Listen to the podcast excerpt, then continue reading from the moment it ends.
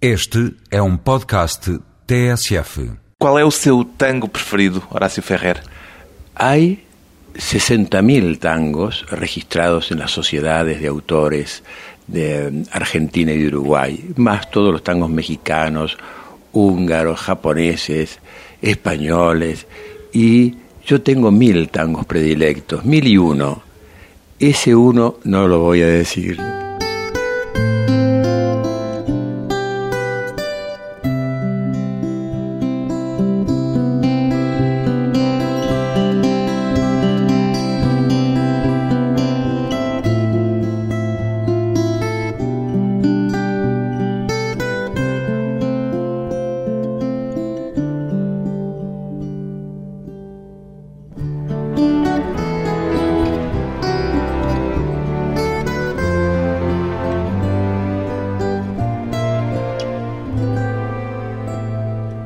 Horácio Ferrer, 71 anos, poeta do tango.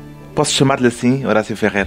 Sí, es un honor para mí que me diga poeta del tango, porque el tango ha concitado siempre el favor popular y muchas veces el desdén de algunos intelectuales. O desdém A través de la historia hay una especie de consideración subalterna para el tango como un arte menor, un arte de la noche, un arte de burdel, un poco también como pasa con el fado, ¿no? e o tango ainda continua a querer ser uma arte marginal, No, no, el tango ya ha llegado a las universidades, es analizado. mas foi o maestro Horácio Ferrer que escreveu uma vez que o tango é semi-clandestino e semi-académico. Sí, es exactamente Ainda eso. Es un poco la naturaleza de las artes nocturnas.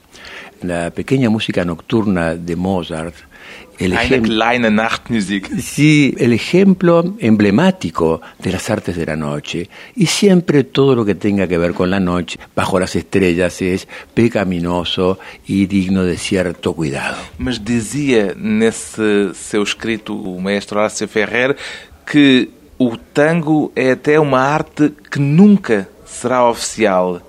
Esta premonição continua válida? Lo que ocurre es que una cosa es tener el apoyo oficial y otra cosa que el arte sea oficial. Portanto, continua a não ser uma arte oficial. No, E a não querer ser uma arte oficial. Y en no querer ser un arte oficial, porque siempre que hay un arte oficial hay una especie de pérdida de la libertad. Y el tango ha sido siempre y se ha salvado gracias a su gran sentimiento de la libertad. Mas continua a não ser oficial, mesmo com um museu internacional, mesmo com uma academia do tango, mesmo assim, continua a não ser uma arte oficial. No es un arte oficial porque no es un arte impuesto. En todo caso, es un arte parcialmente defendido y protegido por el Estado. Pelo menos com esta academia já é académico. Sí, sí, claro. Tiene sus académicos de su propia academia.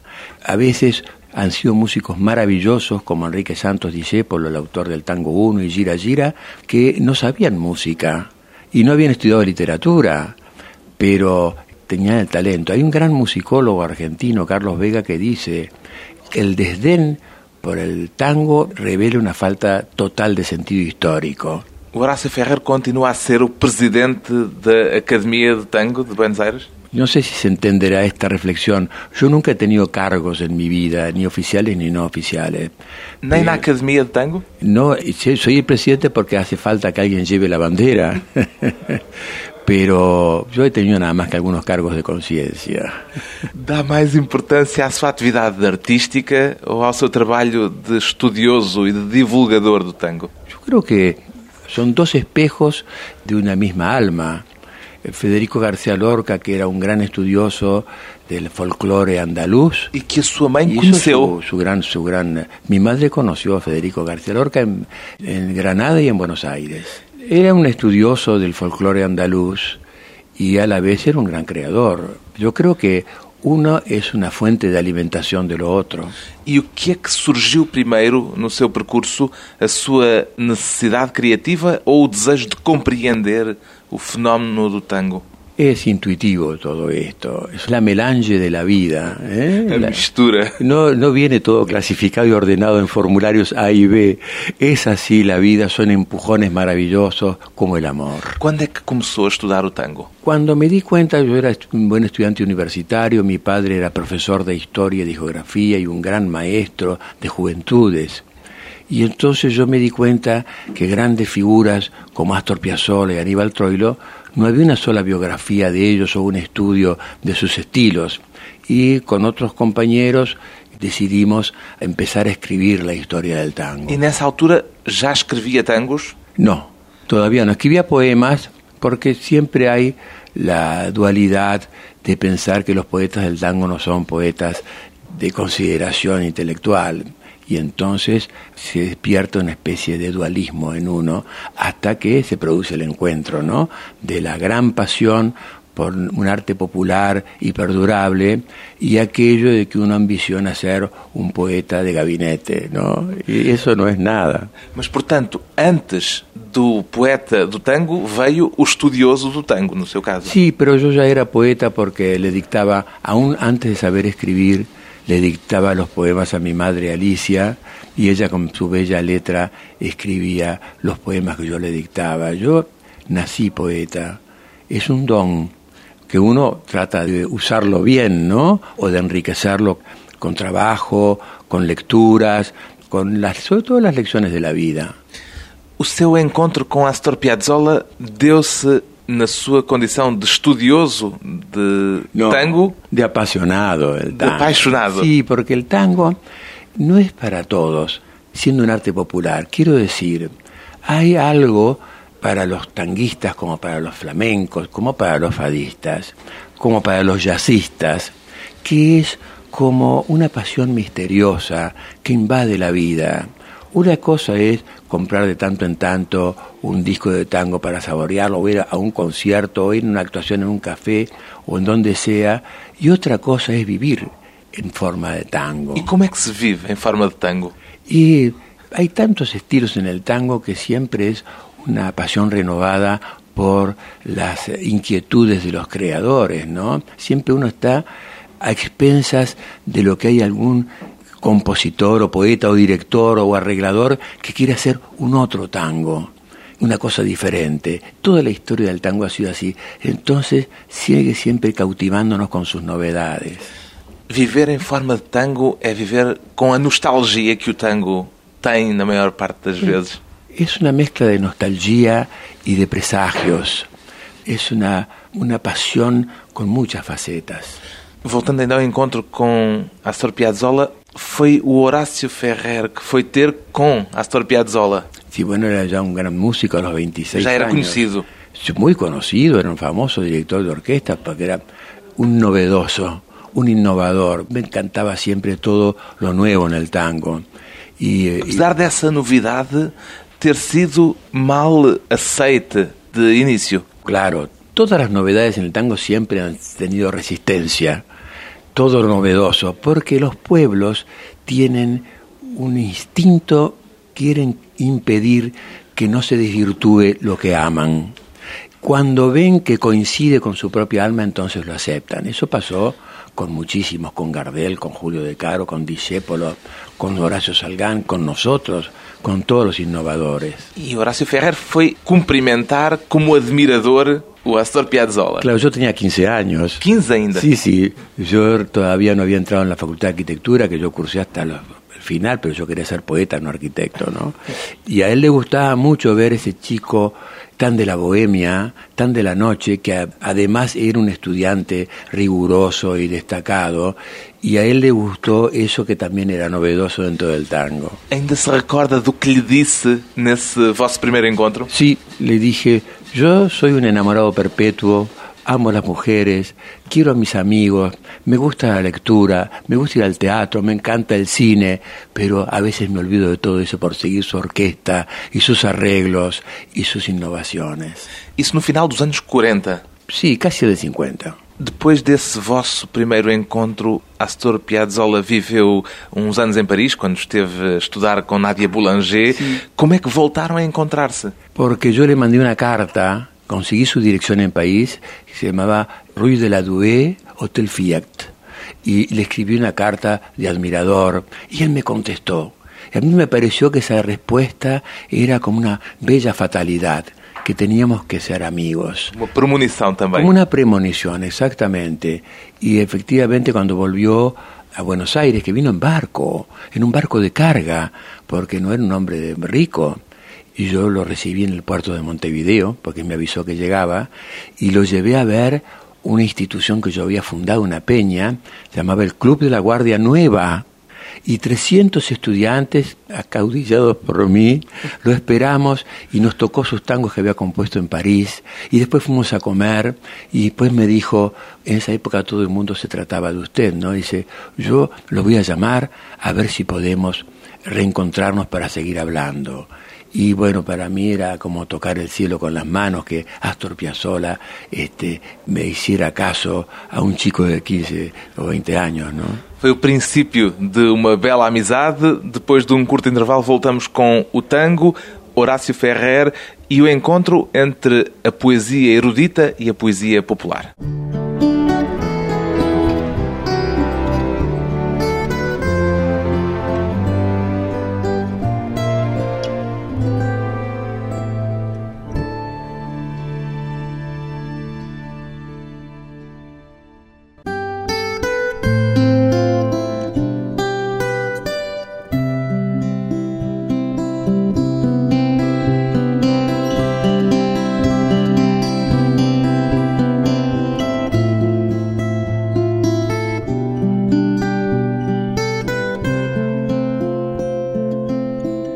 À conversa com o poeta Horácio Ferrer, que ao lado de Astor Piazzolla criou tangos inesquecíveis. Com que idade é que começou a interessar-se pelo tango, Horácio Ferrer? En mi casa, mi padre, que era un gran educador, y mi madre, que era, mi padre era nacido en Uruguay, en Montevideo, y mi madre era nacida en Argentina, en Buenos Aires. Entonces yo soy rioplatense. Y además me gusta de tener dos patrias y tengo mi ciudadanía de las dos patrias. De manera que en mi casa, mi padre, cuando se afeitaba de mañana para ir a dar clases, cantaba si me viera estoy tan triste, tengo blanca la cabeza, y cantaba los tangos, y yo escuchaba, y mi madre también, porque ella había estudiado con una gran maestra francesa que se llamaba Nion Balin, porque las familias de mis padres no eran ricas, pero tenían parientes ricos, y entonces mi madre había sido invitada dos veces a ir a Europa, con un gran tren, con automóvil alquilado y demás, y había viajado mucho, había conocido a Federico García Lorca justamente en un viaje a España, y había estudiado con esta maestra en Buenos Aires y en París, llamada Ninon Valin, una maestra, la mejor maestra de canto del siglo XX. E a sua mãe ainda cantava? Y mi madre cantaba maravillosamente. Y también, aparte de cantar sus arias de ópera, además era una gran recitadora. Yo aprendí a recitar con ella. Cantaba algunos tangos, ¿no? Y era muy hermoso escucharla. Y también, pero el tango se había sembrado en mí escuchando la radio. Gardel, Gardel, nessa altura era no, no. já um nome famoso, No, sino que había muerto Gardel ya. já era um mito. Ya era un, una leyenda, era una, además un artista refinadísimo, de una calidad humana extraordinaria. Él reunía todo, era como una especie de afiche, de póster perfecto de lo que era un tanguero, ¿no? E depois tinha um tio guitarrista. Sí, sí, hermano de mi madre, guitarrista y cantor. llamado- Amador ou profissional? amateur, sí, amador. Él tocaba la guitarra, había recibido algunas lecciones, pero sabía un repertorio de música campera, también zambas y serenatas y estilos, y también muchos tangos, ¿no? Y yo escuchaba este, del cabaret te piantaron y te prohibieron la entrada, se te acabó la parada, te perdiste en el olvido y un miserable vestido tuvieron que regalarte, pues daba pena mirarte de pobrecita que estás. Y eso cantaba mi tío y yo escuchaba. E para esse mí- seu tio foi importante na sua muy descoberta do tango. importante, ¿no? Pero también tuve otro tío ingeniero, de una familia muy universitaria también, que él también se sentaba al piano y cantaba este, el, el tango íntimas, una cosa este, preciosa, un tango más melódico, más romántico. ¿no? O tango é noturno. Levavam-no à noite aos lugares onde se cantava o tango? Ou Sí. só ouvia durante No, o dia no, na no. rádio, em casa? Una vez le pregunté, yo estuve viviendo un tiempo largo en Buenos Aires, eh, mi tío me sacaba a las noches para escuchar tangos en los cafés y un día pasamos por un cabaret y él, le digo, ¿qué es un cabaret, este Goyo? Y me dijo, bueno, es un cabaret, no sabía qué decirle a un niño, ¿no? Un cabaret es un lugar donde hay números, un mago. gente que canta, una orquesta, y al, al costado del escenario hay dos filas de señoritas, y, muy monas y muy bien vestidas. ¿Y qué hacen las señoritas? Dice, tejen. Digo, ¿qué tejen? Me dijo, sueños imposibles. Tecem sonhos impossíveis. Y me acuerdo siempre de esa anécdota porque, claro, yo era muy chico y quería saber todo lo que pasaba en el tango, que no era, no era posible contarme todo, ¿no? E Horácio Ferrer nunca teve a tentação de cantar. Sí, sí, claro. Yo recito, en realidad aprendí con mi madre y con el maestro Troilo, que era un gran director de orquesta que fue como un padrino para mí, que él cantaba muy bien también, a pesar de no ser cantor, era bandoneonista. Y a mí me gusta decorar mis recitados con algunas notitas cantadas. Mas chegou a ser músico também, a ter a sua própria orquestra. No, bueno, una pequeña orquesta de estudiantes, ¿eh? No final dos anos 50, Después, entre el 50 y el 60, ya saliendo de la tocava bandoneon. Tocaba bandoneón. ¿Ainda toca? No, no, yo le regalé mi bandoneón, que era muy bueno, un bandoneón alemán de, con todas las voces de origen, al maestro Piazzolla. Deu o seu bandoneon ao Sí, maestro Piazzolla. Claro, porque él le encantaba mi bandoneón, decía que tiene un duende especial, ¿no? Y él le, le encantaba mi bandoneón. Compuso parte de la operita María de Buenos Aires en mi bandoneón. Y yo le regalé el bandoneón cuando estrenamos la operita. O que é que lhe interessa mais no tango, a música ou as letras? No, separar coisa me gu- da outra? Y me gusta bailar también. El baile del tango es muy, muy, es como un ritual, es muy bonito, ¿no? Eso de ir inventando los pasos, a ir abrazados bailando es algo maravilloso, ¿no? No por el sexo. El tango no es una danza sexual, es una danza sensual que es distinto. Es como con el sexo en un poético suspenso. Há pouco dizia que começou a fazer versos muito cedo, quando ainda nem sabia escrever. Como é que isso é possível? Porque son naturalezas. ¿eh? Hay naturalezas que están hechas para la danza, o los chicos que con un pedacito de barro cocido dibujan una pared, ¿no es cierto? Es la- las vocaciones aparecen aunque toda la familia no quiera. E a sua vocação eram as palavras? Sí, eran las palabras, sigue siendo. Amo las palabras. Qué distinto es decir te quiero a decir te odio. Dos palabras, es un orden de la vida. Mas como é que fazia esses versos sem saber ainda escrever? Porque la poesía es música que habla, dijo un griego. Y es así, es una música que le van haciendo a uno, ¿no? Moriré en Buenos Aires, será de madrugada, guardaré mansamente las cosas de vivir, mi pequeña poesía de adioses y de balas, mi tabaco, mi tango, mi puñado de spleen. Es una música la poesía, con palabras, música que habla. Com que idade é que começou a levar a sério a música, as palavras, a poesia? cuando pude pensar en ser eso, en dedicarme completamente a eso y dejé mi carrera de arquitecto que me llevaba muchas horas. Entonces dediqué todas las horas a escribir, a equivocarme, porque hay siempre que equivocarse mucho para encontrar después un verso bueno. Começou a escrever logo à maneira dos franceses, Sí, sí, porque mi madre sabía francés muy bien ella porque lhe dava a ler Verlaine e Rimbaud Baudelaire. Et Baudelaire, dans le plus sinueux de vieille capitale où tombe l'aime l'horreur, tourne son chantement, je guette obéissance à mes humeurs fatales, des êtres singuliers, decrépits et charmants.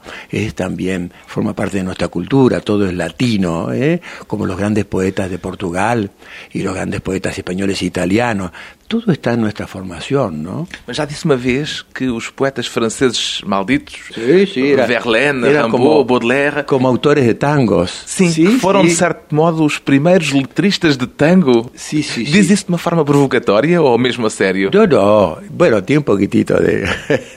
De provocação. Bueno, para que crean que uno no es un ignorante total y que no conoce esos poetas. Yo los conocí de mi cuna porque mi madre hablaba muy bien en francés. Ou seja, o Horácio Ferrer chegou ao tango, uma música popular, cheio de referências cultas. Sí, claro, había una mezcla, como siempre hay en la vida, ¿no? El tango es una mezcla también. Mas isso nunca provocou nenhum choque com os meios mais tradicionalistas do tango? Sí, pero no fue, no hubo sangre. No, no, no. Há algum choque ainda hoje entre tradição e evolução no tango? Siempre hubo choques, grandes choques, eh, y hay gente que se enoja con los innovadores, pero se enoja en serio, se enoja hasta pelearlos, ¿no? Lutas físicas mesmo? Sí, sí, luta física. Piazzolla conformó un conjunto que llamaba Octeto Buenos Aires, que era magnífico, era totalmente revolucionario. Y lo organizamos, ellos eran de Buenos Aires, en Montevideo, un recital en la sala de un conservatorio, era una cosa muy rigurosa, la música erudita, culta y la música popular del cabaret y del café. Y fue un éxito fantástico. Pero mientras yo presentaba el recital, yo tenía 22 años, por pedido de Piazzolla presentaba el recital, escuchaba en el vestíbulo del teatro, en el hall del teatro, se estaban agarrando a, las puñetazos por discutir, sí, claro, eso no es tango, sí, es tango, es magnífico, es horrible, y se peleaban. Yo escuchaba las peleas. Sí, sí, por supuesto que llegó al, al box el tango. O boxe no tango, confrontos antigos numa Sí, sí. luta que Sí, ainda sí. se mantém, a luta Ha pasado, entre bueno, en la pintura, con los salones de rechazados en París. o eterno confronto entre evolução e tradição. Depois de uma pausa breve, mais uma, vamos regressar com Horácio Ferrer, filho do Rio da Prata.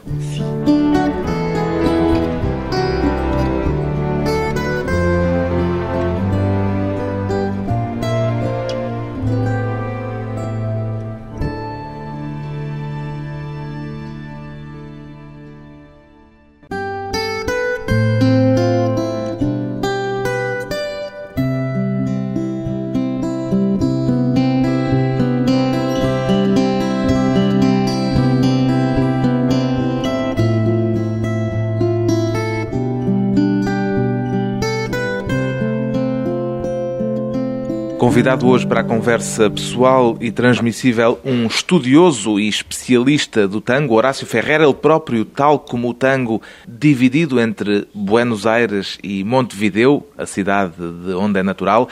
É argentino ou uruguaio, Horácio Ferreira? Tengo las dos nacionalidades y como soy hijo de Argentina y de uruguayo, soy de los dos países. Y en Europa a los argentinos y a los uruguayos nos confunden mucho, ¿no? Porque es lógico, es la misma cultura. Já chegou a dizer que voltou a nascer no meio do Rio de la Plata.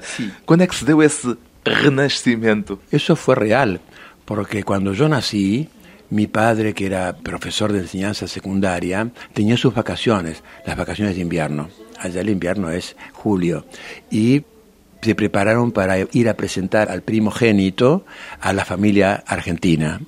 Y viajamos en un barco que cruzaba de Buenos Aires a Monte durante toda la noche. ¿eh? Era precioso. Ahí se comía, y había baile también después. Quanto tempo é que demora a viagem? Tardaban como 10 horas, pues eran muy lentos los barcos, eran como los barcos del Mississippi, ¿no? Tempo é que demora? Dos horas, sí, sí, va muy rápido, son 200 kilómetros. E então, essa viagem Bueno, ese viaje yo tenía un mes. Eh, mi padre no quería viajar en la cucheta de arriba porque tenía vértigo y mi madre me llevó a la cucheta de arriba con ella y se quedó dormida y yo me caí desde dos metros de altura. beliche Sí, sí, sí, sí, al piso del barco y ahí morí y renací en el medio del río de la Plata. No es una imagen, es así. Morreu e renasceu, Sí, sí, es así. mas foi dado como clinicamente morto. Bueno, mi madre me recogió, que me dijo que era, era sua mãe pensou que tinha morrido. estabas azul.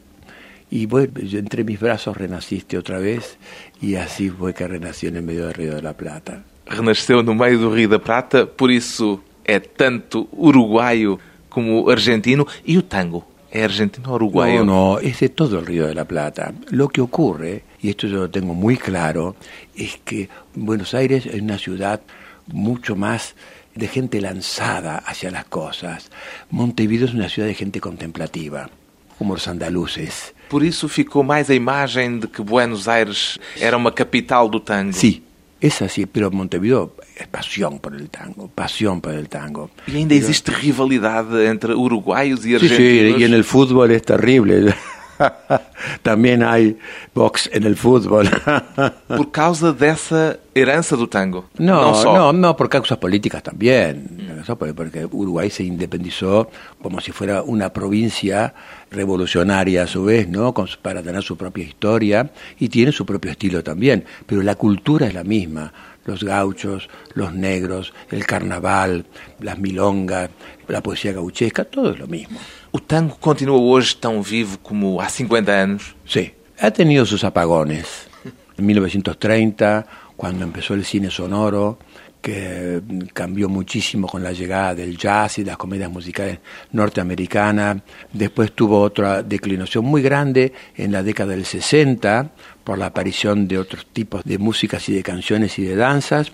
Y después otra declinación grande en la década del 80, pero siempre como el ave fénix resurge de sus cenizas. sí. E hoje continua No, no, es una... pujante. Ya el tango es como Federico Chopin, no hay que ir a preguntar a la disquería cuántos discos de nocturnos y mazurcas se vendieron, ya está instalado. Já não precisa do top de No, vendas. para nada, no es una carrera de Fórmula 1. Foi há 50 anos, por isso lhe perguntava se o tango hoje continua tão vivo como há 50 anos. Foi há meio século que a sua vida se cruzou com a de Piazzolla. Como é que começaram a trabalhar juntos? porque teníamos muchas afinidades, nos gustaban las mismas cosas. Él tenía 11 años más que yo y tenía una gran carrera ya y algunos momentos de gloria vividos muy grandes, pero él me invitó a escribir cuando yo publiqué mi primer libro de versos y me dijo, lo que escribís vos es lo mismo que yo hago con la música. En la poesía haces lo mismo que yo hago.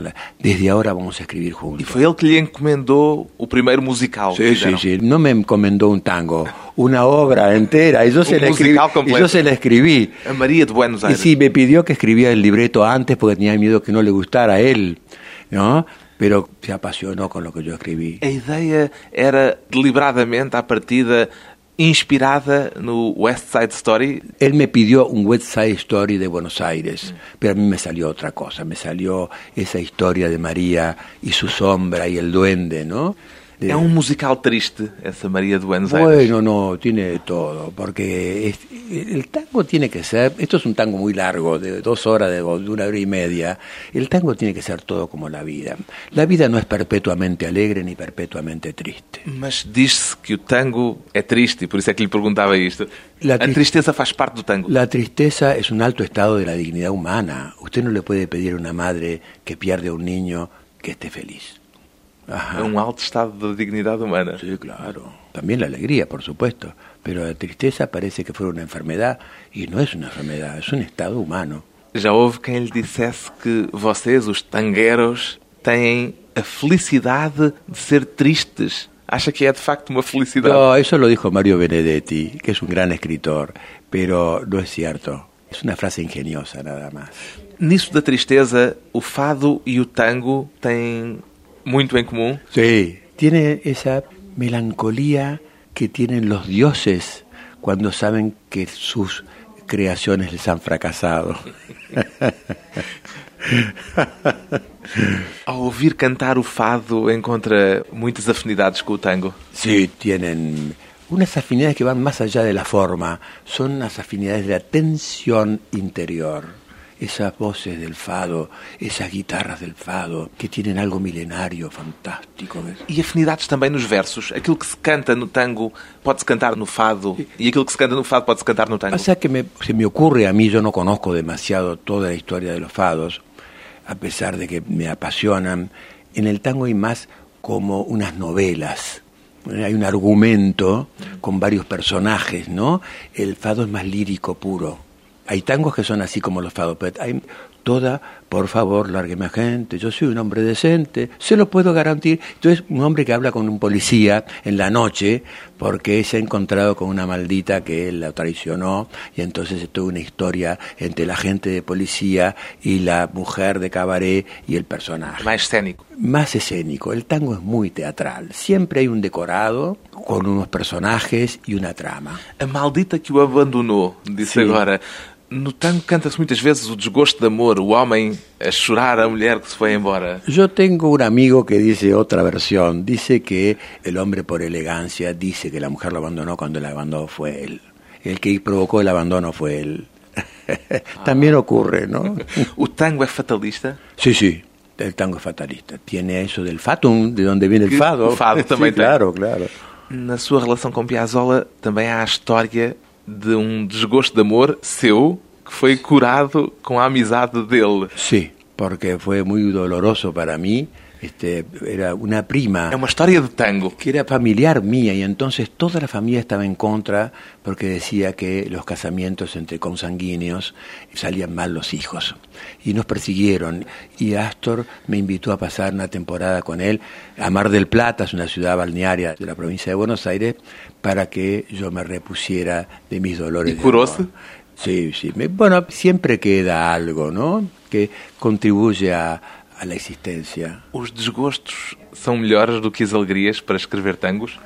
Sí, yo diría que el tango es la primera sonrisa de aquel que atravesó desde la otra orilla de un mar de lágrimas. O tango é o primeiro sorriso daquele que atravessou Un mar de lágrimas. um mar de lágrimas. Sí, Do outro lado Sí. do mar de lágrimas. es así. Qual é o tango 1001 Yo no puedo decirlo. e o seu tango preferido? Ainda é a balada para um louco? Bueno, no, pasa que es el tango que me ha hecho más conocido en el mundo entero, ¿no? Porque es un himno a la libertad. Es é himno- aquele louco de que fala aquele tango? Y bueno, hay, hay mucha gente que me dice, yo soy el loco de tu balada. Y bueno, yo digo, yo soy el loco. y nos peleamos por eso. A ver quién es el loco.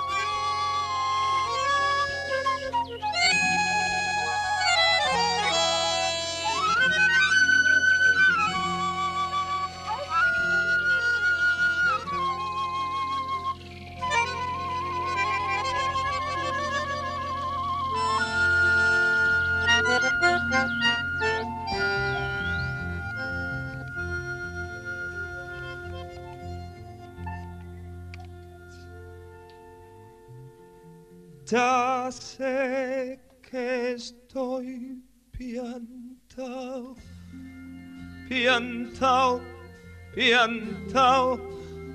¿No ves que va la luna rodando por Callao? Que un corso de astronautas y niños con un vals me baila alrededor. Baila, vení, volá. Ya sé que estoy piantao, piantao, piantao. Yo miro a Buenos Aires del nido de un gorrión y a vos te vi tan triste. Vení, volá, sentí el loco berretín que tengo para vos. Piantao, piantao, piantao. Abrite los amores que vamos a intentar la mágica locura total de revivir. Baila, vení, volá, la la la la.